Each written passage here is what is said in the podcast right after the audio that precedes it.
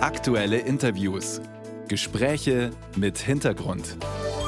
Ein Podcast von Bayern 2. Nicht für die Schule, sondern für das Leben lernen wir. Das ist ein uraltes, vielleicht auch ein bisschen angestaubtes Motto für alle diejenigen, die die Schulbank drücken und für diejenigen, die lehren, also die Lehrerinnen und Lehrer. Manche von denen nehmen dieses Motto weniger ernst als andere und manche nehmen es sehr ernst. So ernst, dass sie ein Unterrichtsfach draus gemacht haben. Fit for Life, so nennt es sich, wird gelehrt an der Taunusschule in Bad Camberg in Hessen.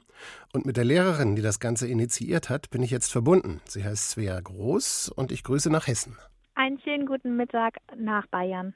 Frau Groß, Fit for Life als Unterrichtsfach. Was lernen Sie denn da? Also wir starten tatsächlich in der neunten Klasse mit Dingen wie gesunder Ernährung, befassen uns aber auch mit dem eigenen Lifestyle und gehen dann so langsam über in die Finanzbildung.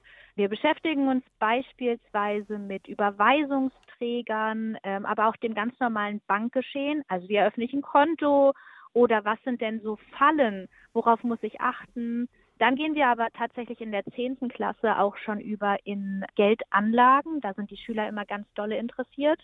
Wir beschäftigen uns mit Versicherungen und das allergrößte Highlight für die Schüler ist dann tatsächlich auch immer die Steuererklärung. Klingt so ein bisschen nach der modernen Variante des alten lateinischen Spruchs, den kennen Sie auch, ne? Not scole sed vitae dissimus. Also Richtig. nicht für die Schule, sondern für das Leben lernen genau. wir. Aber äh, grundsätzlich äh, ist das äh, hilfreich? Bringt das was? Tatsächlich ist es so, dass wir immer wieder die Rückmeldung von Eltern und auch von Lehrern bekommen haben, dass sowas in die Schule gehört. Als ich damals selbst angefangen habe zu studieren, gab es eine Schülerin, die auf Twitter sich darüber beschwert hat, dass sie ja eine Gedichtsanalyse in vier Sprachen machen kann, aber nicht weiß, wie ein Mietvertrag funktioniert. Und da war ein riesengroßer Aufschrei und auch die Politik ist darauf aufmerksam geworden. Und spätestens da hat die Schule gemerkt, sie muss was ändern. Und ich hatte dann das Glück, dass ich das ändern durfte. Mhm. Fit for Life, so heißt dieses äh, Unterrichtsfach jetzt, aber kann man das so einfach einrichten? Es gibt auch Gremien, es gibt die Schulaufsicht, den Schulrat, das Bildungsministerium und was weiß ich noch alles. Ja, da haben Sie vollkommen recht. Wir haben in diesem Falle ein Wahlpflichtfach eingerichtet. Da ist es etwas leichter. Natürlich müssen wir uns da auch an die ganz normalen Regularien halten. Aber es ist somit möglich, dass das eigentlich jede Schule machen könnte, wenn sie Lehrer haben, die das unterrichten können, die das nötige Wissen darüber haben und vielleicht auch die, äh, den nötigen Abschluss. Ähm, ich selbst bin Arbeitslehre-Lehrerin und die Inhalte stammen ja alle aus der Arbeitslehre. Also es ist jetzt nicht so, dass wir etwas komplett neu entwickelt haben, aber wir machen es vor allem zu Gymnasiasten zugänglich, denn die haben keinen Arbeitslehrer an der Schule. Sie unterrichten Neunt- und äh, Zehntklässler. Das sind so genau. 14, 15, 16-Jährige. Ne? Für die sind mhm. viele Themen im Alltag noch gar nicht so relevant, finde ich. Und trotzdem wollen die Schüler das wissen. Das haben Sie ja eingangs auch erklärt. Aber warum da schon? Ja, das frage ich mich auch. Vor allem frage ich mich bei der Steuererklärung, warum möchten 15-Jährige die Steuererklärung erfahren? Und ich glaube, es liegt tatsächlich daran, dass sie zu Hause mitbekommen, was man doch für Schwierigkeiten ganz oft mit der Bürokratie hat und auch mit solchen Dingen, die man ja nie so wirklich irgendwo mal beigebracht bekommt. Und deswegen sind auch diese Alltagskompetenzen, die wir dort vermitteln, für die Schüler wahrscheinlich relevant, weil sie es von zu Hause zum Großteil nicht mehr erklärt bekommen äh, denn wir machen auch teilweise praktische Dinge, wie zum Beispiel Wäsche waschen oder bügeln. Und da haben die Schüler auch richtig viel Spaß dran. Und dann kommen die Schüler mit dem Bügeleisen in die Schule? Ich bringe das tatsächlich mit, genauso wie mit meiner dann aber sauberen Wäsche.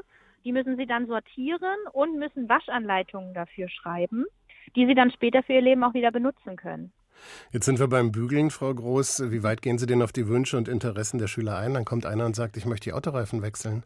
Tatsächlich ist es so, dass wir zum Start der neunten Klasse alle Schüler fragen, was sie denn gerne machen möchten. Und es ist bisher in allen drei Jahren, in denen ich das jetzt unterrichte, vorgekommen, dass immer die gleichen Themen genannt werden. Wenn ich jetzt aber merken sollte, wie mit Ihrem Beispiel, dass jemand mal Autoreifen wechseln möchte, dann würde ich mir vielleicht einfach irgendeinen Kooperationspartner der Schule äh, zur Seite nehmen und würde das mit den Schülern einmal durchgehen. Müssen denn die Schüler eine Arbeit schreiben, wie in anderen Fächern auch? Bekommen sie Noten? Ja. Ja, also die Schüler müssen bei uns natürlich auch ganz normale Lernleistungen erbringen. Sie bekommen ja am Ende auch eine versetzungsrelevante Note, die dann in ihrem Zeugnis steht.